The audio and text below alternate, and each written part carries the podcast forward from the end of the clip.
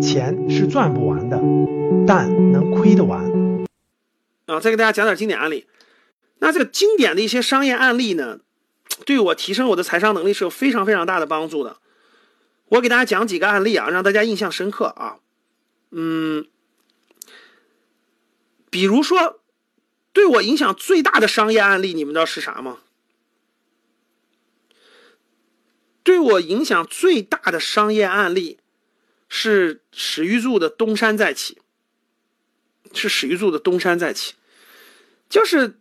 什么时候看到呢？大概在两千二零零零二零零一年，商界写了一篇文章，就史玉柱还钱了嘛，啊，我就简单说啊，不给大家展开了，感兴趣的下来自己搜啊。史玉柱在九七年啊欠债两个亿，这是欠债两个多亿，二点五个亿。然后人家用了三年的时间，把所有的欠款还清了，啊，还清了。然后这个，这个这个脑白金通过脑白金还清了啊，又重新出发。哦，这个当时这个案例，史玉柱被评为了当时的经济人物嘛，十大经济人物。我下次去珠海的时候，我还得看看去史玉柱那个巨人大厦的那个根，那个那个那个那个那个那个那个那个楼楼那个那个没盖起来的那个根儿，我得去看看啊。然后呢，这个。这个印象是很深刻、很深刻的呀，各位，这是当时的传奇事件啊！当年的史玉柱比今天马云还有名啊，比今天马云还有名。商界二零零一年报道的商界，后来就一直关注史玉柱，搜索史玉柱的各种信息啊，印象太深刻了啊！后来的那个就是那个赢在中国嘛，后来二零零二年、零三年的赢在中国，史玉柱是评委嘛，史玉柱是评委，点评的非常之精彩，对吧？基本上创业的人都都知道赢在中国。然后对我影响最大的投资案例呢是商业案例是史玉柱的东山再起，呃，影响最大的投资案例，各位其实对投资的真正的理解就是和那个开窍，是因为当时我在国美电器工作，啊，我当时在零三年、零四年我在国美电器总部工作，当时我经历了一件事情，对我的印象非常之深刻，啊，就是国美电器这国美集团。在香港收购了一个壳，然后呢，用这个壳反向收购了国美电器，啊，真的是，我终于体会到，我我在创世纪里看到的内容，就创世纪里的那个借壳上市这个内容，竟然竟然在我在国美工作的时候，我竟然经历了我们公司真的是做了这个反向借壳上市，在香港借壳上市这件事儿，哎呀，印象太深刻了。为什么？因为我是员工啊，我是国美电器集。团总部的员工，我能感受到这种历程发生在我的身边，和和当年看那个《创世纪》那个电视剧的时候感受是不一样的。因为毕竟《创世纪》这个电视剧是一个电视，但是当它发生在我的身边的时候，哇，我那那种感觉就是黄光裕太牛了，是吧？当年你看一个八十八亿，我当时就觉得是天文数字啊。现在我在都是两万亿，对吧？茅台都两万亿，就就随便一个公司都是两万亿、上万亿。当年八十八亿就是天文数字，当年的财经新闻啊，我的印象很深刻，就是国美电器八十八亿借壳，这个这个这个借壳，哪个公司名字忘了啊？借壳上市，因为当时我正好在国美总部，所以我的印象特别深刻。我对这个这个这个就我就亲身感受了这个，就是这种借壳上市一夜暴富。一个公司是如何变成一个值钱的机器，把它放在资本市场的啊？这种过程就完全体验了，各位啊！因为大家看，我在这个这个这个国美电器工作的时候呢，我只能感受到这是一个公司嘛，就国美电器是一个公司，对吧？当年没有没有京东，没有这些阿里巴巴的啊，就是就是全国开店铺，对不对？就就是这就是一个商业机构，全国开店铺，然后呢？消费者到国美电器去买完电器，然后呢，国美电器的配送队把这个电器送到客户家里，就这么一个商业的公司，它竟然可以打包。我看到的公司嘛，就是我们就是正常的一个卖场嘛，不就是个卖场嘛，对吧？然后呢，消费者去卖场里看看好东西以后呢，小东西就现场提走，大东西是国美帮你送到家里，不就是这么一个，不就是这么一个卖场嘛，对不对？然后全国不就是那么多卖场吗？那我感觉它就是一个卖场，但是。这个案例就是什么呢？就是全国这么多卖场，竟然是打包成一个公司，然后可以上市，然后呢直接借壳上市，它就值八十八个亿。当年你知道这个这个这个这个全国的国美电器加起来一年的利润就几个亿，所以真的很震惊的，就感觉哇，终于明白什么叫一个公司上市了，终于明白一个赚，我对这个什么叫赚钱机器的理解就开窍了。哦，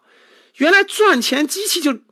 只要他这个这个这这个，甭管他是卖场也好，他是一堆人只，只要这个形式它是一个赚钱机器，它拿到资本市场上就可以就可以值很多钱。哇，当时这个这个这个经历过这个以后，一下就开窍了。然后我就到处找，因为我虽然是公司的，但我并不知道这公司是整个这个很多逻辑嘛。我是公司员工，但是我不知道其中的很多逻辑。我当时就看那个《二十一世纪经济报道》，我就去。当时那个报道已经报道这个国美电器借壳上市这件事儿了，啊，我就反复看，反复看，研究它的过程，研究它的历程。其实那个记者写的已经很详细了，啊，写的非常详细，就是啊，这个公司是什么概念，什么时候成立的，啊，经历过什么样的波折挫折，然后呢，这公司这个这个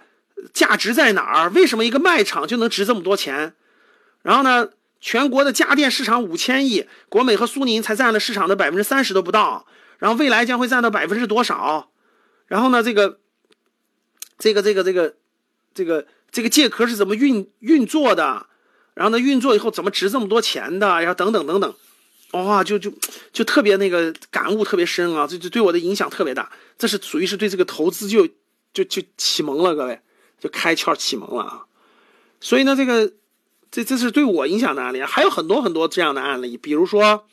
呃，有很多大企业的发展案例。当年的这个家电，家电的竞争，家电当时降价嘛，就电视降价，互相竞争，对对营销有了充分的理解，啊，对营销有了充分的理解啊。你如果你们这么随便随意降价降价，这个最后这个会出出现什么可能？然后小企业创业的案例，各种各样的这种小企业创业的案例，通过创业邦啊，通过看了很多，然后上市对上慢慢慢慢不是阅读很多上市公司的资料吧，对上市公司的文化。战略、策略、营销的方法、创始人的人品、多年业绩情况，这、这、这公司多年业绩的情况、财务情况等等的，就慢慢慢慢就培养起来了财商的认知能力了。都是经过这些，没有这些经典商业案例刺激我，我就不会有兴趣嘛。这商经典商业案例的刺激，啊，经典商业案例对我的这种哎，就会感兴趣了嘛。哎呦，史玉柱怎么能做到这一点呢？对吧？哎呦，这个国美可以，别的公司可以不可以呢？哎呦，